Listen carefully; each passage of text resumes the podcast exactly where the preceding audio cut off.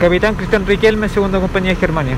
En este lugar eh, un incendio de tres microbuses al costado del servicentro Copec, al final de calle Ramírez. Al minuto de llegar la primera unidad de bomberos, eh, comprueban que eh, está el fuego completamente desarrollado en dos de las microbuses con propagación a una tercera. Afortunadamente eh, habían personas colindantes, el sector colindante, las evacuaron rápidamente y se procedió al proceso de extinción. En este minuto en materia de investigación, entiendo que se dirige al lugar eh, la OCAR y se va a hacer una investigación en conjunto con personal de bomberos.